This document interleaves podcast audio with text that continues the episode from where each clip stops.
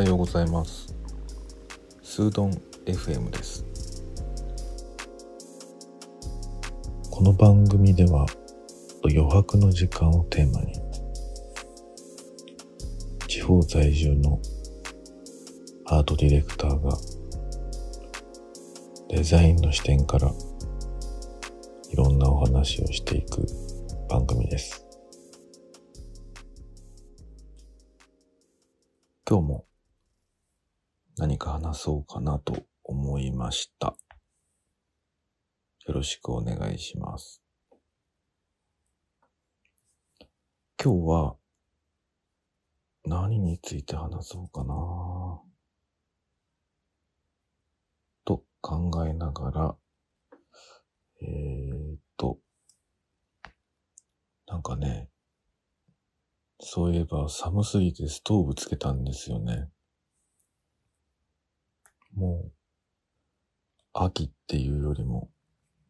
冬が始まってますね。でもね、なんかもうお昼を過ぎてくると、めっちゃ暑くなってきて、ちょっともうクーラー必要かもしれないぐらい暑いですね。なんかすごい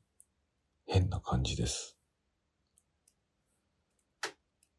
なんか近年どんどんなんか気温が暑ね、暑くなってきて、ここ10年、20年でかなりね、暑くなってきてるみたいなんですけど、なんか僕があの、移住してきた時はですね、夏は全然クーラーが必要ないぐらい涼しかったんですけど、ここ2年ぐらいはもう、ものすごく暑くてですね、クーラーがないと住めなくなってきましたね。だから来た東京はものすごい大変なんだろうなぁと、いつも夏になると思います。今日は何の話しようかなと思ったんだけど、えっ、ー、と、まあ、僕が、まあ、こうやってなんかメディアをね、自分のメディアを持ちたいなと思い、思うようになってから、実は結構もう時間が経つんだけど、うん、ここ2、3年、まあもしくは1年ぐらいかな。すごく、その、人の声っていうのが、なんかすごく心地いいなっていうふうに気がついてきて、で、もともとはね、その、すごくメジャーなラジオばっかりを聞いていたんですが、地方に来ると、あの、かなりラジオ、聞けるラジオっていうのもすごく制限されていて、で、あの、東京にいた時は、もうずっと仕事場でその、えっ、ー、と、選ぶメディアっていうよりは、もうずっとですね、あのラジオがかかっている状態で、あの特にね、これを聞きたい、あれを聞きたいって選定してたわけじゃないんだけど、もうそれが当たり前になってて、かなりメジャーなね、ラジオだったから、その旬の今流行ってる音楽とか、えー、流行ってるものなんかが、こう、勝手に耳に届くような状態だったんですけど、まあ、こっちに来てからは、かなり制限されて、で、その、ラジオのね、インターネットラジオと言われてるものも、えーアプリだとラジコとかああると思うんですけども、もういきなり今まで聞いてたものを聞こうとすると、有料じゃないと聞けないとか、そういうことになってきちゃったんですね。で、必然的に聞けるものが少なくて、えっと、よくね、NHK のラジラ、ラジルの番組を結構聞いてることが多かったんですけども、えっと、去年ぐらいから割と、えっと、よく聞いていたものが、編成されてしまって、番組が終わってしまったりとか。で、なんか、聞くものがなくなってきちゃったなと思って、で、それから、いわゆる、個人メディア、もっとマイナーなメディアを聞くようになって、それで、一番最初に聞いたのが、これはね、ラジオっていうよりも、えっと、細野さん。これもね、細野さんってあの、細野晴臣さんですね。あの、何かを聞く、多分 YouTube だったと思うんですけど、あの、まあ、僕は、この移住してきて、今、8年、7、8年経つわけなんですけど、えー、っと、本当にこの3年ぐらいで、ようやく細野晴臣を知るみたいな。あの有名な YMO とかティンパンアレイとか、もう、名だたるアーティストが、えー、好むアーティストみたいな。もうアーティストの中のアーティストみたいな人なのに、今まで本当に聞いたことなくて、どちらかというとね、その、ゆきひろさんとか教授の方が、どっちから、どっちかというと知ってるぐらいな感じだったんですけど、なんかね、インタビュー、これ本当に、あの、申し訳ないんですけど、あの、まあ、YMO のね、ライディーンとかああいう曲はまあ知ってるとして、あの、YouTube とかで漁ってたら、インタビューがいっぱい出てきたんですよね。で、細野さんの歌よりも、歌ってる細野さんよりも、その喋ってる細野さんがものすごく、あの、心地よくてですね。その、できるだけ長く喋ってるインタビューとか、そういうものをものすごい聞きました。で、その、一回声を聞いちゃうと、あのー、その人の文章を読むとね、不思議なもので脳内で、その人の声で再生されるのわかりますかね？勝手に再生してくれるようになるので、あのー、これ書物でも本でも同じことができて、あのー、細野さんのね、新刊が出たりとか、ちょうどよくタイミングが良くて、その、聞いてる時にですね、2冊ぐらい本が出たのかな。それももう、速攻で ポチりまして、それをたくさんあの、本でね、読んでも、あの、耳障りがいいというか。で、そんなこんなで、もう一回僕ハマっちゃうと結構ね、大変なんですけど、あの、テレビ番組とかもね、あの、今って、割と大きいハードディスクを買って、その、録画勝手にしといてもらうみたいな設定ができるじゃないですか。なので、あの、人名でね、細野晴臣とか、キーワード検索しておいて、勝手に録画してもらうみたいな、そういうこともやったりして。だから、ナレーションもすごいいいんですよね。細野さんの声って。で、そこから、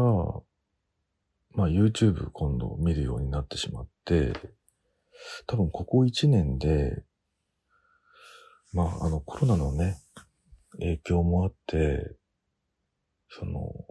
割と大人たちが、いい世代の人たちが、YouTube をね、見るっていう行為がどんどん増えてきてるんじゃないかなと思うんですよね。だから、ちょっと前まで、その YouTuber って聞くとね、その、割と子供受けするようなテンションのものが多かったんですよね。だけど、最近は、あの、スタンド FM しかり、その耳メディアとして聞けるコンテンツとかね、あの、まあ、大人が割と、あの、好んで見られるタイプのものが増えてきたなと思うんですよね。それでね、えーっと、何かで多分知ったんですよね。その、もう一つ好きなメディアの話をすると、どんぐり FM さんっていう番組があって、えっと、結構いろんなお話をしてくれるメディアで、えっと、今多分600回を超えたぐらいな回数の、えっ、と、番組数を持っていて、番組数？えっ、と、回数を持っていて、あの、ずっと聞いてられるんですよね。で、あの、僕のおすすめは、あの、サウンドクラウドっていうメディアがあると思うんですけど、そこに、どんぐり FM さんの最新回からずらーっと、えっ、と、過去に遡るって聞けるようになってますんで、一回再生ボタンを押すと、もう果てしなくずっと続けて、えっ、と、再生してくれるんですけど、これが本当に面白くて、えっ、と、パーソナリティがお二人で喋ってて、えーこの二人のテンポもすごく気持ちよくて、あのー癖になるキャッチボールをしてくれるんですよね。で、お二人とも結構多分いいお年になってきていて、ちょうど、えー40代、30後半ぐらいの年齢のパーソナリティの人ですね。で、多分同世代で、えっ、と、YouTuber で僕が聞いてる、えー番組を2つ、あと紹介しようと思うんですけども、えーこちらもやはり同世代の、えー瀬戸康史さん。もうかなりその YouTuber としては多分トップ10とかトップ20ぐらいに入ってくる、あのー